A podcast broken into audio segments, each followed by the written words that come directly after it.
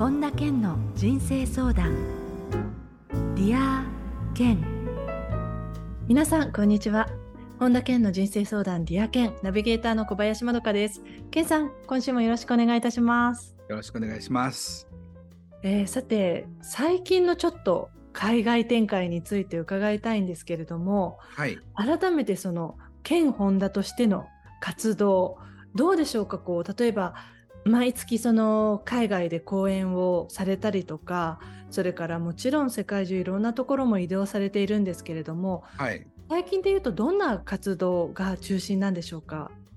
最近はねあの結構いろんなプロモーターの人たちと連絡をしていて2024年に、えー企画してるところなんですけどまた来年もヨーロッパツアーやることになりまして。はい。ドキドキです。そうですか、うんあのどうでしょう？今年に入ってのその海外に行った中でうん。何かこう印象に残っている出会いとかエピソードがあったら伺いたいんですけれど。えーっとまあ本一冊書けるぐらいいろんなことがあったんですけど、ええ。まあ、あのいろんな文化の違いが僕はすごく楽しくてはい。例えばデンマークの人とかってすごくこう恥ずかしがりなんですね。はい。で面白いのが僕がそのどういうことを聞きたいですかっていうふうにお話したらどうやってケンはその英語で活動し始めたんですかっていうことを聞かれて、で僕も英語で活動やりたいんですけど自信がなくてできないんですって言うんですよ。はい。でもデンマークの人って別に普通にバイリンガルだから話せるわけですよね。うん。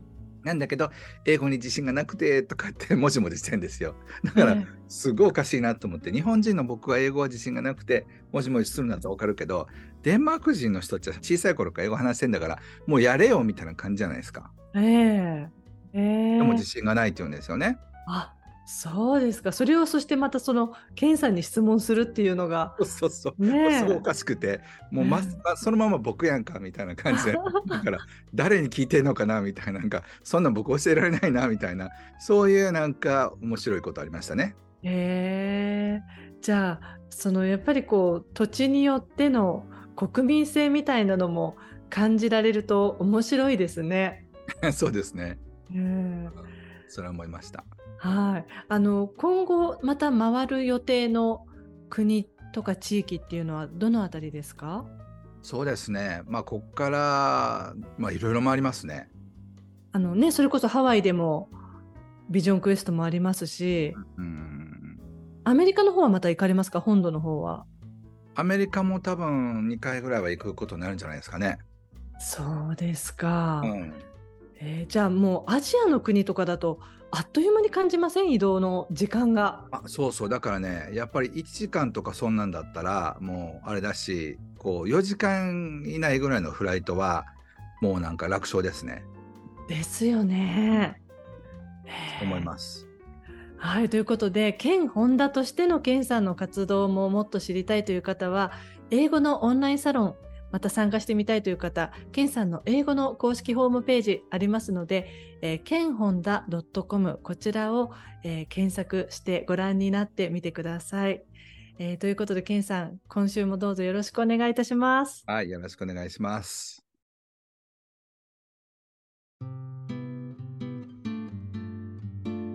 本田健の人生相談 Dear 健続いては人生相談のコーナーです。このコーナーではリスナーの方からの質問に健さんに立体話法でお答えしていただきます。まずはりんごさん。健さんこんにちは。こんにちは。20代の会社員です。私にはお給料や労働環境など仕事の悩みを相談できる人があまりいません。うん。すぐに転職、仕事を辞めようなど極端な意見を言う人が多く、相談する気にもなかなかなれず、うだこんうん、こんな時、誰に話を聞いてもらうのがおすすめですか？ということなんそうですね。まあ悩ましいのがそのやっぱり相談する人を決めた時点でその人の答えみたいなのを結構考えてたりとかするんですよね。はい。だからそういう時になんかこうなんていうのかなこう自分がねそのこういうふうに思ってるんだってことをちゃんと聞いてくれる人っていうのはなかなか難しいですよね。で自分の意見をそのままなんかこうご了承してくる人たちが多いと思うんですよ。うん。だからそういうのにめげずにあの自分のその最終的に自分にとって幸せっていうのは他の人には分からないことですからね。そうですよね。またそこに押し付けられても結局生きるのは自分ですもんね自分の人生を。そうそうなんですよそうなんですよ。ケンさんはどういうふうにされてました？それこそメンターがもう若い時から周りにいるような環境で、うん、多分そのメンターによっても一つのこと質問してもいろんな角度からの返事ってあったと思うんですけれどどういうふうにその折り合いをつけてきましたか？一番困ったのはねメンターの人たちが全く正反対のことを言うことなんですよね。でもそういうことだってありえますよね。よくありますだからその時にはもう直感で決めるしかないから、えー、だから A さんはこういうこと言ってくれた。B さんはこういうこと言ってくれてる。さあじゃあ自分はどうするってことでそういう意味では僕はこう自分がどうしたいのかっていうことをしっかりこう考えるなんかいい練習にはなりましたね。うん。メンターが違うことを言ってくると。えーそうするとこのまありんごさんみたいに割と周りがもう、うん、まあ、辞めちゃえとか転職だっていう人が多いっていうことですけれども、うん、ちょっとそことはまた違う方の意見を言ってきそうな人にもあえて質問してみるっていう感じですかね。まあだからそれをその人の意見を聞いてもいいけど自分の心が弱いうちにはやっぱりこうなんていうのかな決められなくなっちゃいますから。うん、あそっか、うんだからそれはやっぱりとりあえずはその限った方がいいと思いますけどね。うん、うん、ねこう自分があやふやな時にいろんなこと言われちゃうとわけわかんなくなっちゃいますもんね。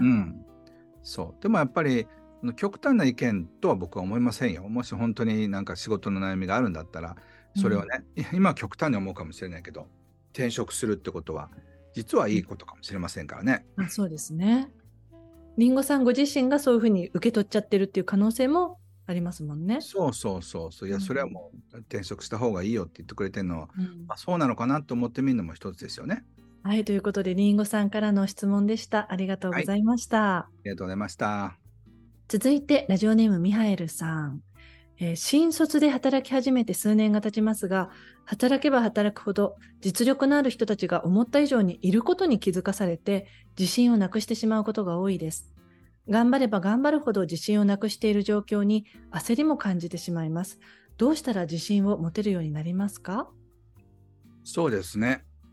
まあ、その自信はね、あの、なくていいと思います。あ、いいですか？っていうのは、その、新卒で働き始めて数年しか経たないのに、なんか自信がある方がおかしいですよ。まあそうですね。それも上司とかからすると、なんかすごく薄っぺらく見えますよね。そうそうそうそう。ね、自信がないけど、うん、えー、自信を持たなくちゃと思うからなくした感じがするんで自信を持たなくていいってなったら自信を持つか持たないかっていうその判断基準はなくなるわけでしょ？はい。だからあとは自分が心を込めてやるかどうかっていうそこだけ意識しておけばいいんじゃないですかね。うんあのあれですかね自信っていうのはある程度の時間とかキャリアとかもまた伴ってきたりするものなんでしょうかね。僕ね自信はもう全く必要ないと思いますよ。あそれはいつまでたっても。そうそうそうそう。だって僕20年やってて800万部以上本売ってるけど自信ないですからね。そう。だから本が売れると思いますかとかね、言われても、いや、売れるかな？なんかわかんないなみたいなあの感じになるし、自信ありますかって言われたら、あるかないかって言ったらありませんよね。だったらねあの新卒で働き始めて数年だったらもちろんなくて当然な話ですもんね。そうでね自信はない方が僕は人として魅力を感じますけどね。うんうん自信がないって中で頑張ってる人の方が応援したいな。はいということでミハエルさんからの質問でした。どうもありがとうございました。はい、ありがとうございます。続いてラジオネームともさんです。けんさんこんにちは。こんにちは。何のために仕事をしているのか何のために今のパートナーと過ごしているのかわからなくなってしまうことが多々あります人生の目標が見えなくなってしまった時どのようにしたらうまく切り替えることができますか？ということなんですよね。切り替えずになんかこう生きる身ってなんだろうってじっくりこうなんか沼に沈んでみるのもありだと思うんですよね。ああ。そうするとその仕事っていうのはね、自分の心が生き生きしてないと何のこう喜びもくれないもんなんですよ。ええ、っていうのはそれって誰かに役に立つことなんですね最終的には。うんそれは例えばジムだったとしてもそれをその誰かの仕事のサポートに役に立つっていう意味では仕事って誰か彼かの役に立ってるんですよ。ええなんですけど心が疲れてる時っていうのはこんなちっぽけなことぐらいでどういう意味があるんだろうってパートナーとね一緒にいるってことに関してどうなんだろうっていう時には自分がいなくなった世界を想像してみたらいいんですよ。うんそうしたらパートナーの人すごく悲しむと思うんですよね。うんで仕事の関係者もあああの人がいなくなって困るなっていうふうに思われるはずなんですよ。うんなので自分がいることによってちょっとずつ誰かの人生が役に立ったり助けになったりってことを感じてくるとあそうか自分ってそういうふうに役に立ってんだなって。でそれで満足できるかどうかなんですよね。うんうん、この程度の役に立ち方だったら嫌だってもっと誰かに本格的に役に立ちたいっていうふうに思うのかなんかあ自分ってちっぽけだなっていてもいなくても変わらないのかなっていうふうに思うのかっていう感性もありますよね。うんあの人生ってでも浮き沈みってありますからこういうふうに思っちゃうことって誰しもがありえますよね。そうそうそうだからまあプチ打つみたいな状態に入ってるってことですよ。うんでもねどっかであの自分の中で反転してその大したことはできてないけど誰かが少し楽になってるまあ旗が楽になってるってことが働くっていう語源だっていうことはありますけどはいそういうふうなあのことだったり自分がいることでパートナーは幸せになってるそんな感じのことが分かってくるとなんかこんな自分の存在でも受け入れられるような時もやってくるかもしれませんよね。そうですね。でもそれってね人に言われて感じるもんじゃなくて自分の中でこうなんか整合性をつけるというかうん折り合いをつけなくちゃいけないんですよね。うんだからなんか一瞬で変わるっていうよりはなんかじんわりじんわり自分の中で熟成させてほしいですよね。うんでもね先ほどケンさんおっしゃってたように別にあえて今うまく切り替えなくてもいいんじゃないっていうのもあの本当一つですもんね。無理して上がっていこうっていうふうに思わなくても別にいいよっていうことですよね。うん、じっくり感じていただきたいと思います。はい、ありがとうございます。はい、ありがとうございます。続いてラジオネームやっすーさんです。えー28歳会社員です。最近幸せを感じることが減ってきました。友人の結婚や自分の引っ越しなどで交友関係も減ってしまい、職場と自宅の往復ばかり、休日に出かけるのも基本的に自分一人です。決してお金がないわけではありませんし、睡眠時間も確保できることが多いです。将来もこの生活が続くのかななど不安に感じることもあります。どうしたら幸せな生活ができるようになりますか？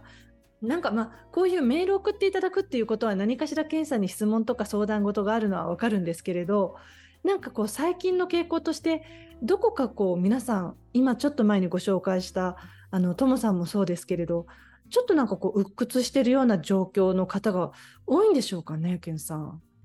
やっぱコロナの影響もあるんですよね。うんだからそのある意味バラバラになっていった人間関係をもう一遍再構築する必要があるんですよね。はいはい。うん、だからその休日に一人で出かけなくても誰かにあの声をかけたり声をかけられたりする関係を作ればいいわけですよね。うん例えば僕だったら興味のあるそういったことなんかやってみる？はい例えばサバイバルゲームに興味がある人は一回一人で行ってみるとかはい。あるいはなんかこう展覧会に行ってみるとか誰かの講演会に行ってみるとかそういうところで誰か彼かと知り合いになってなんかまた新しく広がっていく関係ってあると思うんですよね。ええだから自分の興味のあるもの、うんそういったものにこうなんか時間とお金とエネルギーをかけていくといいんじゃないですかね。そのうちね気がついたら友達ができたり恋人ができたりとかして全然人生って変わると思いますよ。はい、ということで、やっすーさんからの質問でした。どうもありがとうございました。ありがとうございます。以上、人生相談のコーナーでした。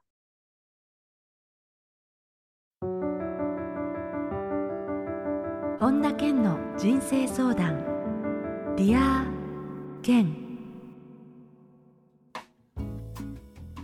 続いてはハッピーライブラリーです。皆さんが人生を幸せにより豊かに過ごせるための特別な一冊をご紹介しています。それでは最初の一冊目ご紹介ください。はい、忘れる読書落合陽一さんって方が書かれた本です。はい、落合さんとは健さんお会いになったことあるんですか？会ったことないんですよね。あそのうちまたどっかのタイミングでお会いすることがあると思いますけど、このタイトルのまたね忘れる読書ですけれど改めてこの本を選ばれたきっかけは何かあったんですか？まあ、僕ね落合陽一さん結構好きでずっと見てるんですけどやっぱ読書法とかっていうのをついつい買っちゃうんですよね。はいはいえー落合さんのすごくこうセンスって僕は大好きで。あのーこう読書をね好きな方がこれご覧になってると思うのでぜひ読んでもらいたいなって思いますけどタイトルが思い出せなくてなんていうタイトルだっただろうとかと思ったら忘れる読書みたいな えーでもなんかいつか健さんそれこそ落合さんゲストにお迎えしてとかもうなんか面白そうですよね対談とかも。そうですね、まあ、そのうちもう少し世界が荒れ出してからそういう世界について語るのも面白いかなと思いますね。はいはいありがとうございます。続いての一冊を教えてください。はい。え一生頭が良くなり続けるすごい脳の使い方加藤俊則さんという方が書かれた本です。はい、えーこの加藤俊則さんとは健さんはお知り合いなんですか？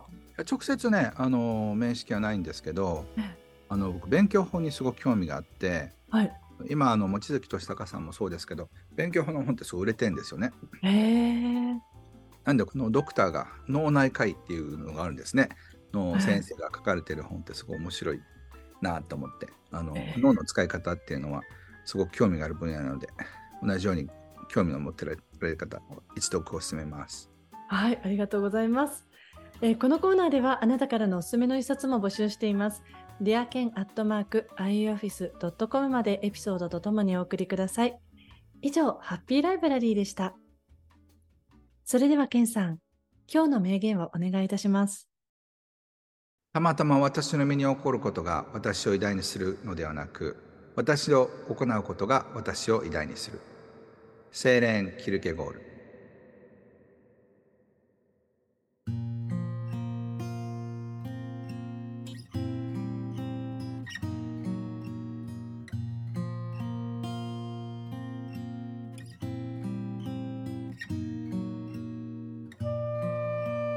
本田健の人生相談、ディアケンいかがでしたでしょうか？あの、このちょうど今回のオープニングでは、ケンさんの海外進出なんていうのもお話伺ったんですけれども、あの、そういうそのお仕事とは関係なく、ケンさんが今、どこでも行っていいですよ、行ってくださいって言われたら、この国、この地域に行きたいんだよねっていうのって何か場所ありますか、ケンさん？うん、例えばね、モンゴルってずっと行ってみたいんですよね。あ、あれちょっと前に、うん。あれ？モンゴルも行くかもってお話しされてましたっけ？そうそうそうそう、モンゴルから今度もね、あのセミナーにいらっしゃる方がいるんですけど、そのええ。モンゴルに行って、テントでヤギのあのミルクのお紅茶を飲みたい。それはあの可能性としてあり得る話ですか？いや、あの全然来年どっかのタイミングに行こうと思ったら行けると思いますし、ええ。うん。あとアフリカのなんかサファリとか見てみたいですね。もう本場のはすごいでしょうねきっとね。よくテレビなんかでもあのジープとかに乗って本当に生きている野生動物の近くまで行ったりするのを見るとわーとか思いますけどケンさん結構そういうワイルドな感じもお好きですか？旅としてそうそう、ライオンに頭かじられてみたい。怖い怖い ヘルメット、ヘルメットしてね。あヘルメットでも怖い 怖いけどあそうですかじゃああの割とそういう例えば一流ホテルとかよりもそういうあのパオみたいなそんなとこでもあそうそうそう。もう行ってみたい一流ホテルはもうともう泊まったからいいいいですね。大体一緒じゃないですか、どこも。はいはいはいはい、はいあと、まあ、エジプトは行ってないから、エジプトにも行ってみたいですね。ああえー、じゃあまたねそんなもしかしたらでもいろいろ世界回っていくうちにたどり着く可能性もありますよねモンゴルだってエジプトだって。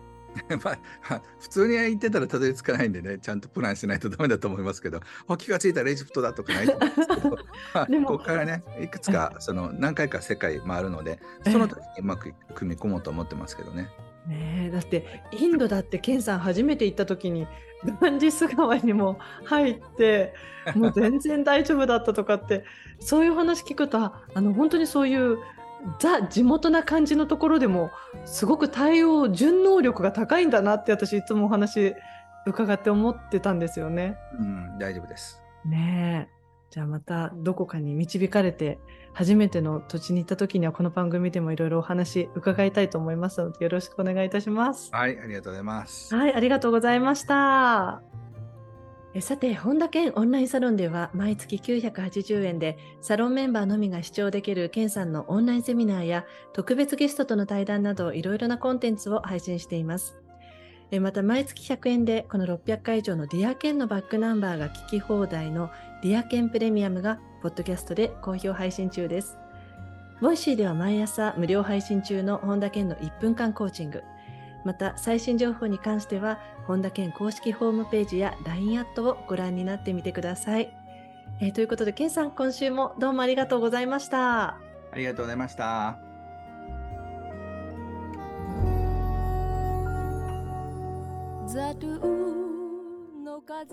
最後に本田健セミナーに関するお知らせです。10月17日火曜日文章を紡ぎ発信し続ける技術が開催されます。詳しくは本田健公式ホームページよりご確認ください。